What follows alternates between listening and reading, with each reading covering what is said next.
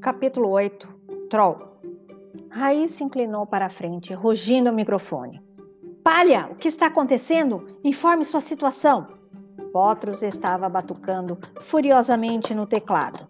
Nós perdemos o áudio, o movimento também. Palha, fale comigo, que droga! Eu estou fazendo uma varredura nos sinais vitais dele. Nossa, comandante! O que? O que é? O coração dele ficou maluco. Está batendo como de um coelho. Um coelho? Não. Espere. É. O quê? Sussurrou o comandante com medo terrível de já saber. Potro se recostou na cadeira. Parou. O coração parou. Tem certeza? Os monitores não mentem. Todos os sinais vitais podem ser lidos através da câmera de íris. Nenhum bip. Ele se foi.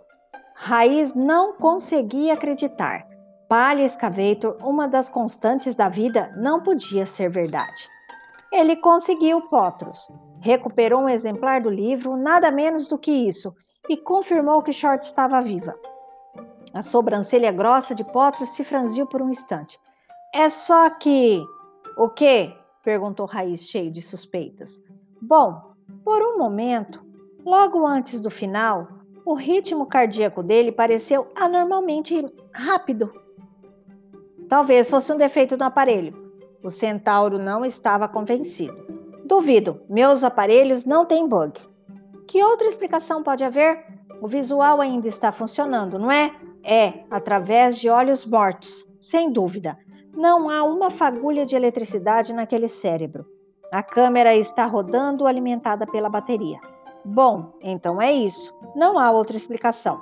Potros assentiu. Parece que sim. A não ser. Não. É fantástico demais. Nós estamos falando de palha escavator. Nada é fantástico demais. Potros abriu a boca para verbalizar sua teoria incrível. Mas antes que pudesse falar, a porta do veículo se abriu.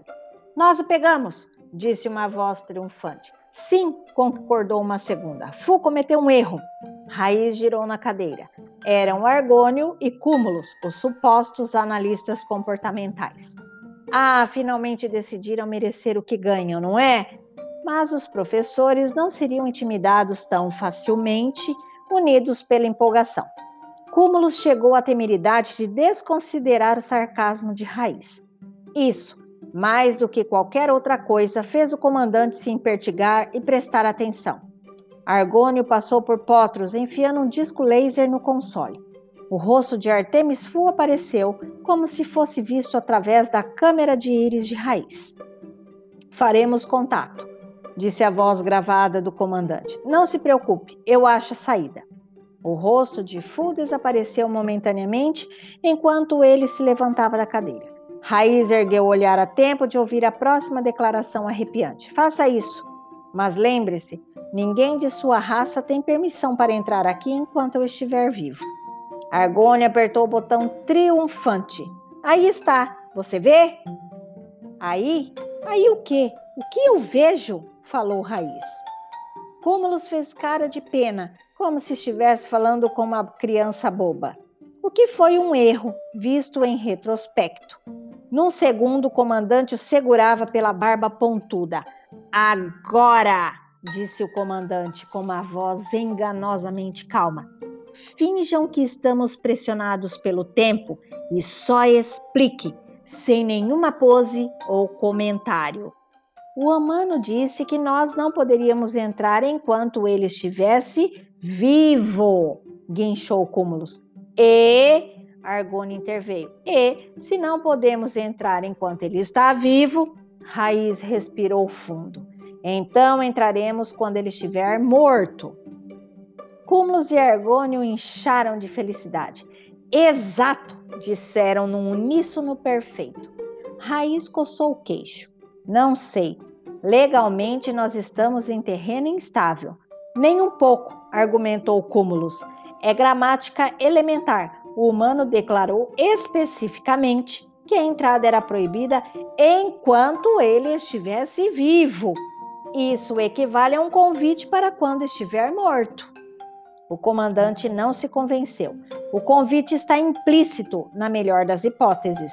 Não, interrompeu Potros, eles estão corretos. É uma situação embasada. Assim que Fu estiver morto, a porta está escancarada. Ele mesmo disse isso. Talvez. Talvez nada, disse Potros bruscamente. Pelo amor de Deus, Júlio, o que mais você precisa? Nós estamos numa crise para o caso de você não ter notado. Raíza sentiu lentamente. Um, você está certo. Dois, eu vou prosseguir com isso. Três, parabéns vocês dois. E quatro, se algum dia me chamar de Július de novo, Potros, você vai comer os próprios cascos. Agora me dê uma linha com o conselho. Preciso da aprovação para aquele ouro. Imediatamente, comandante Raiz Excelência. Potros riu, deixando de lado comentários sobre comer os cascos em nome de Holly. Então nós mandamos o ouro, murmurou Raiz pensando em voz alta. Eles mandam Holly, nós jogamos uma enxaguadora azul no lugar e entramos para pegar de volta o resgate. É simples a ponto de ser brilhante, disse Argônio entusiasmado. Um tremendo estímulo para nossa provisão, não diria, Dr. Cúmulus? A cabeça de Cúmulus estava girando com possibilidades. Viagens de palestras, contratos de livros. Bom, só os direitos para filmagem devem valer uma fortuna. Deixa aqueles sociólogos engolirem essa. Vai acabar com aquele papo de criação miserável é igual a comportamento antissocial. Esse tal de Fu nunca passou fome na vida. Há mais de um tipo de fome, observou Argônio. Verdade. A fome de sucesso, a fome de domínio, a fome de. Raiz interrompeu rispidamente. Saiam! Saiam antes que eu estrangule vocês dois! E se eu ouvir uma palavra dessas repetidas num programa de entrevistas na TV, saberei de onde elas vieram. Os consultores recuaram cautelosos, decididos a não ligar para seus empresários enquanto não estivessem longe do alcance auditivo. Não sei se o conselho aprovará isso, admitiu Raiz quando os dois partiram. É muito ouro. Potros ergueu os olhos do console. Quanto? Exatamente. O comandante empurrou um pedaço de papel sobre o console. Essa quantidade é muita coisa! Uma tonelada! Lingotes pequenos e sem marcas, só ouro 24 quilates. Bom, pelo menos é uma quantidade redonda. Muito reconfortante. Não esquecerei de mencionar isso ao conselho, Potros. Você já conseguiu a linha? O centauro grunhiu, um grunhido negativo. Na verdade, era muito atrevido grunhir para um superior. Raiz não teve ânimo de repreendê-lo, mas fez uma anotação mental. Quando isso terminar, atrase o pagamento de Potros por algumas décadas. Em seguida, esfregou os olhos exausto. O cansaço característico da parada temporal estava chegando. Mesmo que o cérebro não o deixasse dormir, porque ele estivera acordado enquanto a parada temporal começou, seu corpo gritava pedindo para descansar. Levantou-se da cadeira, escancarando a porta para deixar que o ar entrasse. Rançoso. Ar de tempo parado. Nem mesmo as moléculas podiam escapar desse campo temporal, quanto mais um garoto humano. Havia atividade perto do portal, muita atividade. Um enxame de soldados reunidos em volta de uma jaula flutuante. Porrete estava parado e o grupo inteiro ia na direção dele. Raiz foi encontrá-los. O que é isso? Perguntou, em voz não muito agradável. Um circo? O rosto de Porrete estava pálido, mas decidido. Não, Júlio, é o fim do circo. Raiz assentiu. Sei. E estes são os palhaços? A cabeça de Potros apareceu na porta. Perdão por interromper sua longa metáfora circense, mas que diabo é aquilo? Sim, tenente, perguntou Raiz, assentindo para a jaula flutuante. Que diabo é aquilo? Porrete juntou coragem, respirando fundo algumas vezes. Eu segui o seu exemplo, Július. Verdade? Sim, é. Você optou por mandar uma criatura indigna. Agora a opção é minha. Raiz deu um sorriso perigoso. Você não opta por nada, tenente, não sem que eu autorize. Eu falei com o conselho, Július. Tenho todo o apoio deles. O comandante se virou para Potos. É verdade? Aparentemente sim, comandante. Eu acabei de conseguir a linha externa. Agora a festa é de porrete. Ele contou ao conselho sobre a exigência de resgate e sobre você ter matado o Sr. Scavator. Você sabe como são os anciãos quando se trata de abrir mão de ouro. Raiz cruzou os braços. As pessoas me falavam de você, Porrete. Diziam que você ia me esfaquear pelas costas. Eu não acreditei. Foi um imbecil. Isso não tem a ver conosco, Július. Tem a ver com a missão. O que está dentro desta jaula é nossa melhor chance de sucesso. Então, o que há na jaula? Não, não diga. A única outra criatura não mágica nos elementos inferiores. E o primeiro troll que conseguimos pegar vivo em mais de um século. Exato, a criatura perfeita para arrancar nosso adversário de lá. As bochechas de raízes brilharam com o esforço de conter a raiva. Não acredito que você esteja ao menos pensando nisso. Encara o fato, Július. É basicamente a mesma ideia que você teve. Não, não é. Palha Excavator fazia suas próprias escolhas. Ele conhecia os riscos. Excavator está morto? Raiz esfregou os olhos de novo. Sim, é o que parece. O túnel desmoronou. Isso só prova que eu estou certo. Um troll não seria despachado tão facilmente. É um animal imbecil, pelo amor de Deus. Como um troll pode seguir instruções?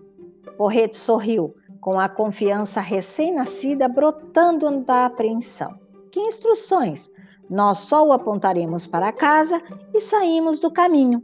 Garanto que aqueles humanos vão implorar que nós entremos para resgatá-los. E quanto a minha oficial, teremos o troll de volta trancado muito antes que a Capitã Short esteja correndo perigo. Você pode garantir isso, é? Porrete fez uma pausa. É um risco que eu estou disposto, que o conselho está disposto a correr. Política, cuspiu Raiz.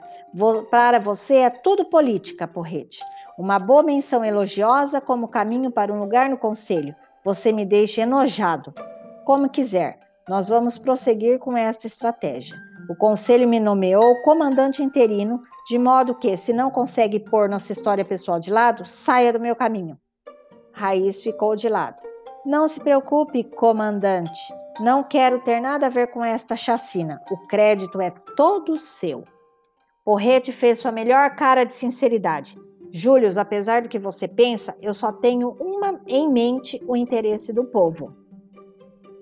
De um membro do povo em particular, fungou Raiz. Porrete decidiu bancar o meio, bancar o cheio de moral. Não preciso ficar aqui ouvindo isso. Cada segundo falando com você é um segundo desperdiçado. Raiz o encarou direto nos olhos. Então são cerca de 600 anos totalmente desperdiçados, não é isso, amigo? Porrete não respondeu. O que poderia dizer? A ambição tinha um preço, e esse preço era a amizade. Porrete se virou para o seu esquadrão, um grupo de duendes alados escolhidos a dedo, leais apenas a ele. Levem a jaula flutuante até a avenida. Não daremos sinal verde enquanto eu não mandar. Ele passou por raiz, os olhos fixos em qualquer ponto, menos no ex-amigo. Potros não o deixou, deixou sair sem um comentário. Ei, porrete! Comandante interino não poderia tolerar isso, não em seu primeiro dia. Cuidado com a boca, Potros. Ninguém é indispensável. O centauro deu um risinho. Verdade. Esse é o problema com a política. Você só tem uma oportunidade. Porrete estava um tanto interessado, mesmo contra a vontade. Só o que sei é que se fosse eu, prosseguiu Potros, e se eu tivesse uma única chance, só uma, de pôr o traseiro no assento do conselho, certamente eu não confiaria meu futuro a um troll.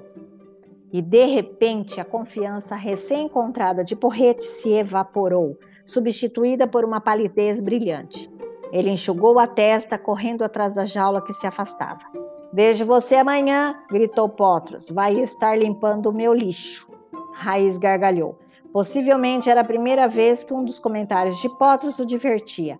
Muito bom, Potros, ele riu. Acertou aquele traidor onde dói mais, bem na ambição. Obrigada, Július. O riso desapareceu mais rápido do que lesma de poço frita na cantina da Lepe. Eu já lhe avisei sobre esse negócio de Július Potros. Agora abra de novo aquela linha externa. Quero o ouro pronto para quando o plano de porrete der errado. Pressione todos os que me apoiam no conselho. Tenho quase certeza de que Lopes está do meu lado e Carhartes, possivelmente Viniaya. Ela sempre teve uma queda por mim, por essa minha atração demoníaca. Você está brincando, claro. Eu nunca brinco, disse Raiz, e falou isso com um rosto impávido. Enquanto isso, Holly tinha um plano mais ou menos. Andar por aí escudada, recuperar algumas armas do povo das fadas, depois causar um tumulto até ser forçado a soltá-la. E se um dano de propriedade no valor de vários milhões de libras irlandesas acontecesse, bom, isso era apenas um bônus. Holly não se sentia tão bem há anos. Seus olhos chamejavam de poder e havia fagulhas pipocando sobre cada centímetro de pele. Havia se esquecido de como era bom estar quente. Agora Capitã Short se sentia no controle, na caçada. Fora treinada exatamente para isso. Quando esse negócio começou, a vantagem estava com o povo da lama. Mas agora a bota estava no outro pé. Ela era a caçadora e eles a presa. Subiu a grande escadaria, sempre vigilante por causa do mordomo enorme. Aquele era um indivíduo com quem ela não se arriscaria. Se aqueles dedos se fechassem em volta de seu crânio, ela seria passado, com ou sem capacete, presumindo que conseguisse achar um capacete. A casa vasta parecia um mausoléu, sem um único sinal de vida dentro dos cômodos grandes. Retratos sinistros em toda parte, cada um com olhos de fogo, cheios de suspeita e brilhantes. Holly decidiu incendiar todos quando recuperasse sua Neutrino 2000. Talvez fosse uma atitude vingativa, mas totalmente justificável, considerando que Artemis Fowl havia feito sofrer. Subiu rapidamente os degraus, seguindo a curva em volta do patamar de cima. Um facho de luz pálida espiava por baixo da última porta do corredor. Holly encostou a mão na madeira, tentando sentir alguma vibração. Atividade, gritos e passos vindo para cá. Saltou para trás, guardando-se no papel de parede aveludado. Bem na hora, uma forma enorme passou pela porta e disparou pelo corredor, deixando um turbilhão de correntes de ar. Joliet! gritou o mordomo, o nome da irmã pairando no ar, muito depois de ele ter desaparecido escada abaixo. Não se preocupe, Butler, pensou Holly. Ela está se divertindo como nunca grudada àquele programa de luta livre. Mas a porta aberta apresentava uma oportunidade bem-vinda. Passou antes que o braço mecânico a fechasse de novo. Artemis Fu estava esperando, com os filtros anti-escudos grudados nos óculos escuros. Boa noite, Capitã Short. Começou ele com a confiança aparentemente intacta. Com o risco de parecer um clichê, eu estava esperando. Holly não respondeu, nem olhou nos olhos do carcereiro. Em vez disso, aproveitou seu treinamento para examinar a sala, o olhar mal pousando em cada superfície. Claro que você está presa às promessas feitas mais cedo. Mas Holly não estava escutando. Estava saltando na direção de uma bancada de aço inoxidável, aparafusada à parede mais distante. Então, nossa situação basicamente não mudou. Você ainda é minha refém. Sim, sim, sim, murmurou ela, passando os dedos sobre as fileiras de equipamento confiscado da equipe de resgate. Escolheu um capacete coberto de material invisível, enfiando-o por cima das orelhas pontudas. Agora estava em segurança. Qualquer outra ordem dada por fogo não significaria nada através do visor reflexivo. O microfone, o microfone se ligou automaticamente. O contato foi imediato, em todas as frequências transmitindo em todas as frequências. Holly, se puder me ouvir, procure um abrigo. Holly reconheceu a voz de Potros, uma coisa familiar numa situação maluca. Repito, procure um abrigo. Porrete está mandando um alguma coisa que eu deveria saber? Quieto, sibilhou Holly, preocupada com o tom da voz de Potros, que geralmente era petulante. Repito, eles estão mandando um troll para garantir a sua, libera a sua liberação. Holly levou um susto. Agora porrete estava no comando. Não era boa notícia. Fu interrompeu de novo. Não é educado ignorar o anfitrião, você sabe? Holly rosnou. Já chega! Ela recuou o punho com os dedos enrolados com força. A Artemis nem se abalou. Por que se abalaria? Butler sempre antevinha antes que o soco chegasse. Mas então alguma coisa traiu seu olhar. Uma figura grande descendo pela escada no monitor do primeiro andar. Era Butler. Isso mesmo, garoto rico, disse Holly com voz maligna. Dessa vez você está sozinho. E antes que os olhos de Artemis estivessem tivessem tempo de se arregalar, Holly pôs mais uns quilos extras de tensão no cotovelo e deu um soco bem no nariz de seu sequestrador. Ai! disse ele caindo sobre o traseiro. Ah, sim, que sensação boa! Holly se concentrou na voz que zumbia em seu ouvido.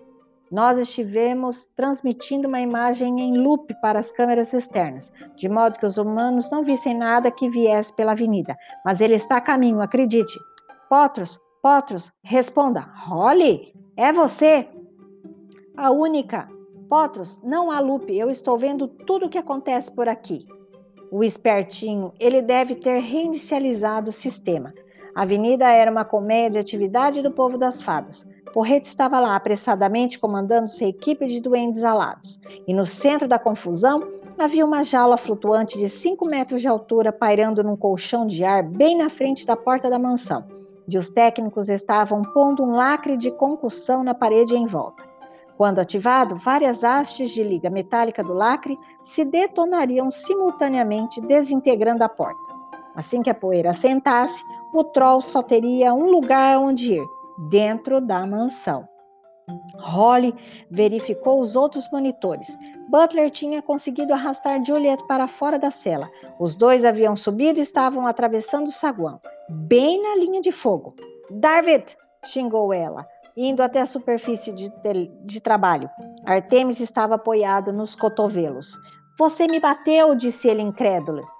Holly pôs um beija-flor nas costas. Isso mesmo, Fu, e há muito mais no lugar de onde esse veio. Então fique aí parado se sabe o que é bom para você. Pela primeira vez na vida, Artemis percebeu que não tinha uma resposta pronta. Abriu a boca, esperando que o cérebro fornecesse a reação vigorosa, mas nada chegou. Holly enfiou a Neutrino 2000 no coldre. Isso mesmo, garoto da lama. Acabou a brincadeira. Hora de os profissionais assumirem o controle. Se você for um bom menino, eu lhe compro um pirulito quando voltar.